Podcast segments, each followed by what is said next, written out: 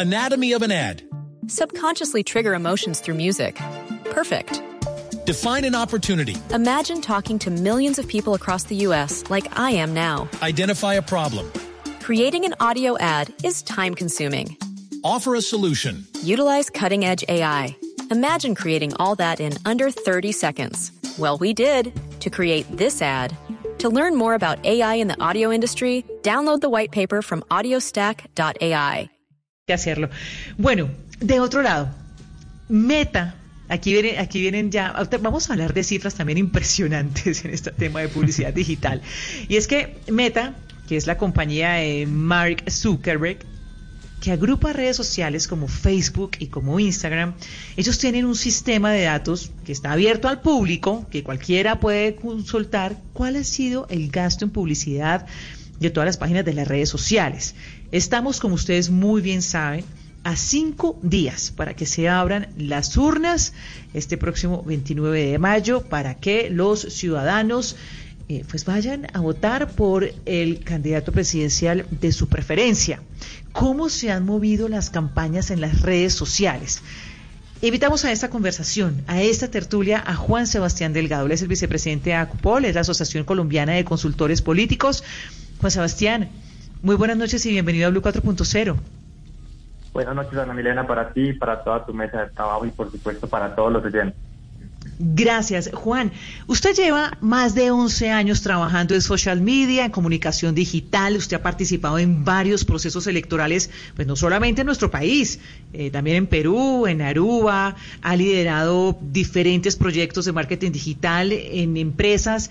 ¿Usted había visto que antes se utilizara tanta publicidad digital en una campaña electoral?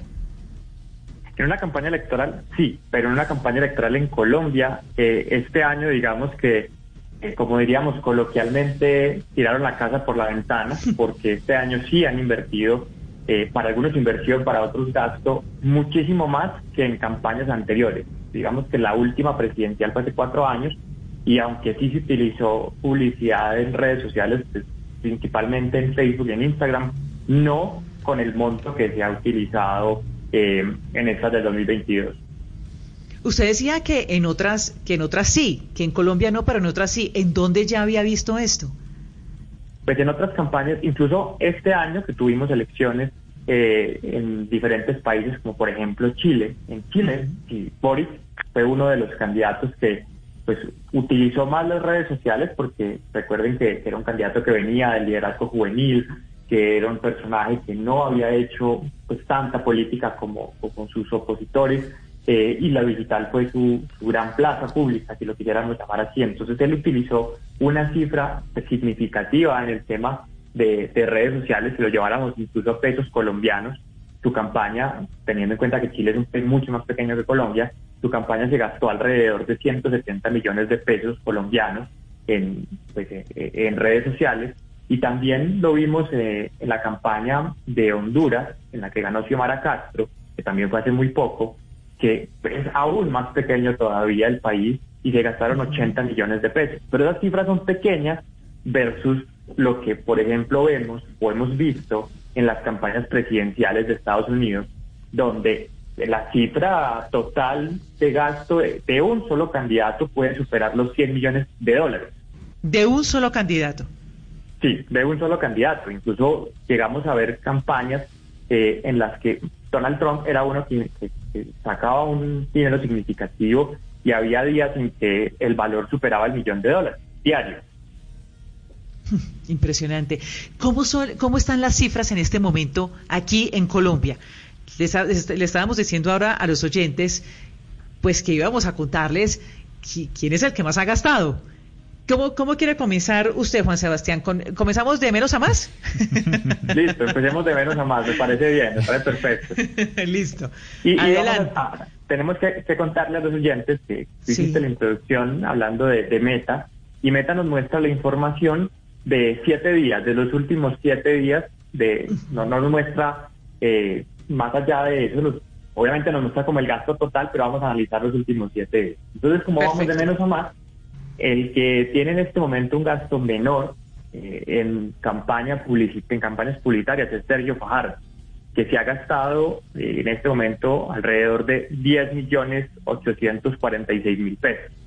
¿Sí? Una cifra relativamente muy baja versus lo que vamos a ver en otro. El que le sigue, que pues hay un, hay un caso, este es un caso particular, porque faltan, tú lo decías, cinco días para las elecciones.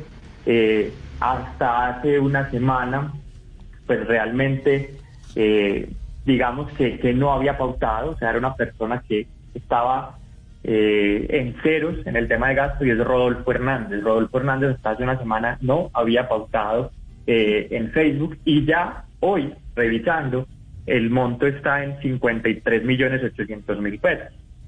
¿sí? Él es el segundo. Le sigue Gustavo Petro, que es bastante significativo versus los otros dos candidatos que hemos mencionado, porque él a la fecha, reitero, de estos siete días, lleva 261 millones 600 mil pesos. Upa. Y aquí va a haber un UPA mayor, porque el que más está gastando en este momento es Federico Gutiérrez, que lleva 303 millones 67 mil pesos. Upa, upa. ¿Cuánto me dijo? ¿323?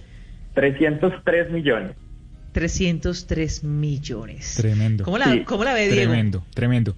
Yo quiero preguntarle a Juan Sebastián, eh, esto implica, digamos, ustedes pueden ver en qué se pueden gastar estas, eh, este recurso, digamos, eh, en pauta en diferentes redes sociales, pero de qué modo, si tienen eh, algunos formatos o estas cifras no, no se pueden conocer.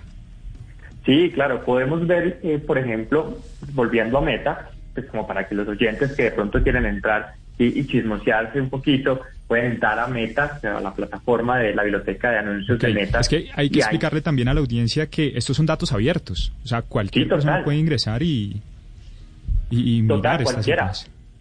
No es sino que entren a facebook.com slash ADS como de ad slash library como de librería pero en inglés y ahí pueden eh, entrar a, a, a, ver los anuncios de cada candidato. Y, y, respondiendo a tu pregunta, pues acá podemos encontrar que, por ejemplo, Gustavo Petro, que fue el, el segundo, el segundo como en gasto, pues ha pautado videos, muchos videos. Eh, él apela mucho al storytelling, a contar historias y a, a mostrar eh, gente, a mostrar comunidades. Entonces, los videos eh, han sido muy protagonistas de su pauta.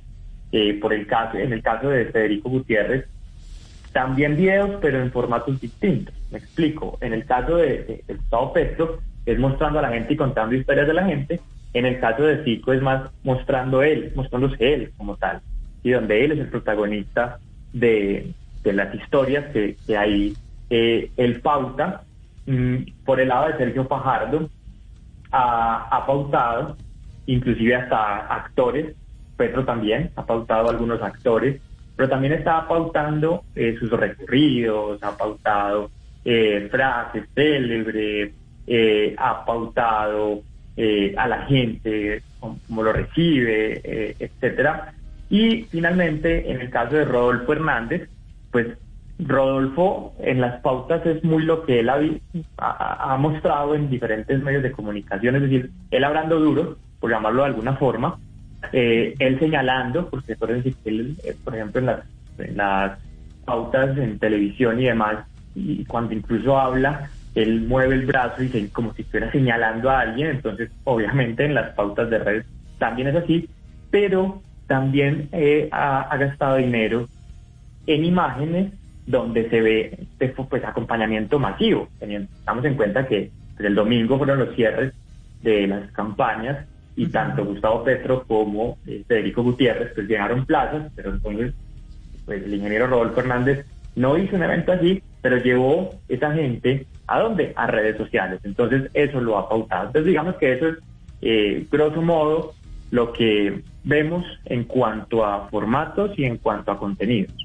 Ese es un fenómeno que estamos viendo desde hace un año, desde hace algunos años, Juan Sebastián, cuando ya tenemos justamente las redes sociales, que se cierra la plaza pública unos días antes, pero ellos se pueden seguir moviendo en redes sociales eh, sin ningún problema, ¿no? Claro, claro. En Colombia, por ejemplo, todavía no está regulado el tema de redes sociales. Está esa pelea de si las redes son personales o son o, son públicas. Entonces todavía no se ha regulado. Y tú lo acabas de decir, Ana Milena finalmente pues ya cerramos plaza pública, de cierta manera, pero entonces la campaña toma una fuerza mayor, un protagonismo mayor, por eso no se me hace raro que en el caso de Rodolfo Hernández no venía pautando, pero ahora sí, porque claro, estamos a, menos de una semana, ya no pueden hacer eh, actividades masivas. Entonces, ¿qué les queda? Lo digital, las redes sociales, les queda Google, les queda los videos, les queda WhatsApp. Mm. Juan Sebastián, ¿cuál es el impacto que tiene pues pautar en redes sociales, esta publicidad digital? ¿Qué impacto tiene ahora en este instante, en esta campaña? Mira, apenas les interrumpo ahí. También preguntar si esto es posible se traduzca en votos, porque es también una ah, No, eso sí seguro. eso sí seguro, téngalo por seguro. Sí, claro, porque mucha gente termina... van después de las nueve de la noche. muchas personas terminan, digamos, si tienen alguna duda, ahí terminan de convencerse. Claro. Y, y, y, de pronto si estaban, digamos, por un lado, tiran para el otro. Claro, para mí tiene el tema de, pautar en redes sociales y, faltando tan poquito para el día eh, de las elecciones, tiene básicamente tres objetivos. El primer objetivo, por supuesto, es aumentar el alcance de los candidatos, es decir, llegarle a más gente, y eh, aumentar su posicionamiento de marca, que la gente los reconozca mucho más. ¿sí? Eh, el segundo objetivo es precisamente que en, el, en, la mente de la gente la cara de ellos quede pues como mucho más clara. Porque eso suena muy, muy chistoso, pero es cierto, pues finalmente comparando las elecciones de legislativas donde se veía un número y se veía eh, un partido versus esta donde se ve una cara y se ve un nombre, pues que hay que posicionar la cara y el nombre. Entonces, por eso también es importante en este tramo final pues también que la gente recuerde esa cara y recuerde ese nombre porque es lo que se va a encontrar en el tarjetón. Me ha pasado que me han dicho, bueno, ¿y tal candidato con qué número va? Sí, y, no, no es que va con un número, va con el nombre y va con la cara. Entonces, por eso también el segundo objetivo es ese. Y el tercero, pues, es generar una o evidenciar una conexión entre la ciudadanía y el candidato particular. Por eso pues también lo decía hace un momento, Rodolfo Hernández está mostrando el apoyo ciudadano, eh, en el caso de Tetro está mostrando también las historias de la gente, como tratando de evidenciar que conoce el territorio y conoce sus necesidades, en el caso de Fico tratando de transmitir sus propuestas y, evidenciando que tiene un programa de gobierno en función pues de, de, lo que la gente necesita. Entonces, ¿eso qué genera? Pues esa conexión y lo que decía Diego, finalmente que si de pronto todavía hay gente indecisa, que seguramente sí, como, como lo han evidenciado las, las encuestas, pues logre conectarse con un candidato X y diga, hombre, yo me, pues yo, yo, quiero votar por esta persona porque siento, me siento más afín a ella por lo que representa, por lo que propone o por el apoyo que veo que tiene. Y entonces, para mí esos son los tres grandes objetivos que tiene el tema de pautar en redes sociales. En su experiencia, Juan Sebastián, eh, ¿es posible, digamos, identificar si eh, eh, el público de estas redes sociales es más juvenil que otro o actualmente eso ya no es tan distinto? Mira, depende de la red. ¿Por qué? Porque, pues claro, siempre podemos ver, o sea, los que hacemos trabajo con digital podemos analizar qué tipo de qué, qué, tipo de público tenemos, qué edades tienen, de qué regiones nos están siguiendo, etcétera pero depende de la red. Para llevarlo a, nombres propios, TikTok, por ejemplo, que es la red de cierta manera de moda en un grupo etario relativamente joven, eh, pues como lo acabo de decir, tiene un público en un porcentaje mucho más alto, jóvenes, jóvenes entre los, entre los cuales, pues, de los 14 y los 25 años más o menos, pero que de los 14 no nos sirven, entonces lo voy a limitar a los 18 25 años, que son los que pueden votar. ¿sí? Instagram también tiene un, público joven, eh, digamos que es un poquito como jóvenes adultos, por llamarlos así también, entonces superan un poco las, los 30 años, pero ya lo que es Facebook, es que, si lo quisiéramos como generalizar un poco, Facebook sí tiene un público un poco más adulto, incluso es una red mucho más política que lo que es Instagram y lo que es TikTok. ¿sí? y, si ustedes se ponen a, analizar, por ejemplo, el comportamiento, y va a sonar chistoso lo que va a decir, de las tías, de las abuelas, de las mamás que tienen Facebook, pues se dan cuenta que ahí ellas publican tres, cuatro, cinco, diez veces al día, desde que se levantan hasta que se acuestan, versus un joven que a duras penas eh, entra y mira o se acuerda que tiene un perfil eh, en Facebook. Y Twitter, pues, hoy en día, si eso sí es la plaza pública por excelencia en digital, eh, pues finalmente esta es una red muy política, es una red muy de opinión, pero es una red que, pues, en cuanto a número de, de, de, seguidores, de personas inscritas en la red, es la más chiquita, es la que tiene menos gente, pero puede llegar a ser tal vez para ciertas cosas, principalmente para la generación de opinión, la más importante. Y la más polémica, diría yo. También, indiscutiblemente. Juan Sebastián, ¿hay alguna forma en la que esto se regule? Hmm, esa pregunta sí es muy compleja. Eh, mira, eh, regularlo pues sería básicamente pues, poner algunas condiciones de pronto para eh, ciertos usos de las redes sociales que vayan en concordancia con la ley y con la constitución y con los derechos ciudadanos. Me explico.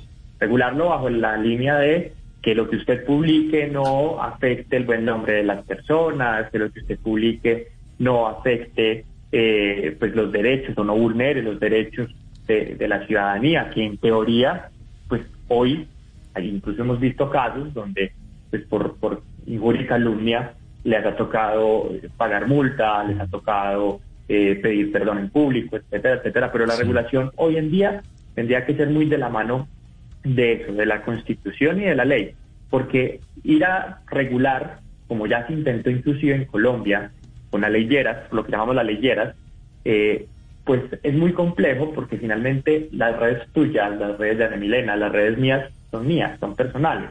Entonces ahí es donde está esa delgada línea de vulnerar mi propio derecho de tener un espacio que es personal, donde en teoría yo tengo lo que llamamos la libertad de expresión. Entonces, reitero, la regulación puede llegar o, se puede fortalecer más bien, pero bajo los lineamientos de la Constitución y de la ley.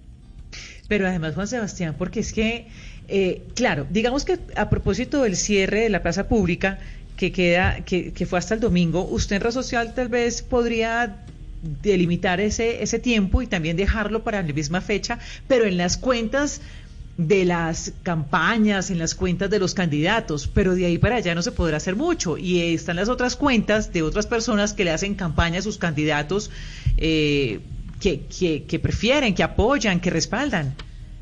Claro, es que ese es el tema con, con la regulación de lo digital en campaña específicamente. Tú lo tocabas de explicarlo muy bien. Digamos que la, que la norma suceda y, digan no puedes ni pautar ni publicar y tienes que hacer silencio en redes sociales una semana, como si toca hacerlo el domingo, por ejemplo. Eh, pero la gente, el ciudadano, el fan, el seguidor, el votante, pues naturalmente en su perfil personal, pues si tiene algunas páginas que administre, pero que son de él, pues voluntariamente va a poder publicar y va a hacer campaña, pero porque él lo quiere hacer. Y esa parte, pues no la podemos regular. Eso es como el que hoy en fuera de lo digital, pues vaya a la casa de otra persona y le entregue una manilla de un candidato y, o le entregue un volante de un candidato. Esta persona lo puede hacer libremente porque pues, le nació ir a entregar eso. Ya que lo haga el candidato y reúna a, una serie de personas, pues obviamente está infringiendo la ley. Eh, ya para cerrar, Juan Sebastián, eh, es posible, digamos, ver a qué contenidos le meten más platica a los candidatos. A ver, uno ve que está claro para posicionarse como candidato, para que como imagen, pero también hay otros contenidos pues que son atacando e, entre ellos. ¿Es posible saber a qué le están metiendo más platica quién? Sí, es, uno puede mirar, por ejemplo, qué tipo de contenidos han tenido mayor eh, gasto publicitario. Mm, al momento, y, analizando los cuatro candidatos que mencioné hace un, rato, ninguno ha pautado un contenido atacando a nadie. Se han enfocado mucho es en, ellos mismos. Por ejemplo, Pico sí le ha metido más dinero a los videos eh, en los que él sale, tipo tipo video selfie, por ejemplo, los video selfie se le ha pautado varios y ahí ha metido, ha metido dinero porque finalmente es transmitiendo una opinión frente a una problemática. Eh, pero no necesariamente esté atacando a X o Y candidato. En el caso de, Gustavo Petro, por ejemplo, ha, invertido un dinero más o menos igual en casi todos los videos que, que está pautando, que incluso varios de ellos ya han salido en televisión, solo que pues quieren como fortalecer o, ampliar el alcance de los videos, eh, casi todos están, están gastándose exactamente el mismo dinero. Y cuando hablo del mismo dinero es, por ejemplo, en el caso de Petro, que haya un, que hayan eh, pues contenidos que se gasten alrededor de 200 dólares, que vendría a ser más o menos unos 800 mil pesos, llevando el dólar a 4 mil pesos. Y en el caso de Federico, sería alrededor de un millón, un millón larguito por contenido, ¿sí? Eh, y en el caso de Fajardo, Fajardo también eh, ha tenido unos, unos contenidos muy parecidos, pero resalta o destaca más bien, no sé, pues ya lo han visto seguramente en televisión, un, un video donde está hablándole como a unos jóvenes y en este video pues él habla sobre como una visión de país y ese hoy es el video que más dinero le ha, le ha gastado. Y ya en el caso de Rodolfo Hernández, pues sí ha sido también relativamente similar el gasto, pero eh, ha sacado mucho más, por ejemplo, para videos como o para contenidos como eh, el apoyo que ha recibido en diferentes ciudades, caso Barranquilla, caso de su propia ciudad, eh, pero también a un video, incluso lo hizo como desde la Casa de Nariño, mencionando los decretos que va a generar después del 7 de agosto en el eventual caso de que quede presidente. Juan Sebastián, tenemos unos eh, pocos minutos para el cierre, pero no quiero dejarlo ir sin preguntarle eh, sobre, una, sobre el análisis de lo que estas cifras nos están diciendo. Son tremendas y yo sí quiero preguntarle si el contenido orgánico, este, este contenido que no se pauta, eh, no está funcionando, porque si están invirtiendo tanto dinero para apostarle a una estrategia digital, puede que esto también hable de que, de que el contenido orgánico no funciona. ¿O, cuál es su, su punto de vista al respecto? Mira, yo creo que sí funciona, es decir, sí funciona en el sentido que ambos contenidos pueden tener como unos objetivos diferentes. Me explico, el contenido orgánico pues, muchas veces está muy concentrado en la comunidad que ya se tiene, y en los seguidores que ya se tienen, la gente que ya eh, ha, dado me gusta a un contenido previo o a una página previa. Entonces, ahí, bajo esta dinámica, hay unos, hay unos candidatos que han tenido mejores métricas que otros, por supuesto, eh, y que la gente les está respondiendo. Pero cuando yo pauto, no estoy necesariamente pensando en esa gente que ya me sigue, no precisamente en la gente que no me sigue. Y entonces estoy eh, buscando es llegarle a un nuevo público, estoy llegando, incluso porque la, pauta en Facebook tiene una, una posibilidad que es muy bella y es que yo puedo segmentarlo por intereses, por ciudades, eh, por edades, eh, hasta casi casi por barrios. Entonces, en el caso de ellos, probablemente, esto no lo puedo hacer con el contenido orgánico, en el caso de ellos, muy probablemente sus contenidos pautados tienen esta, esta segmentación, más en función de aquellas regiones donde de pronto ellos no son tan fuertes o donde los conocen mucho menos. Entonces mira que tienen dos objetivos distintos. Entonces no va a decir que el contenido orgánico eh, no esté funcionando, sí está funcionando para unos más que otros, para su comunidad actual, pero la pauta lo que está buscando es llegarle a otras regiones y a otros públicos. Ok.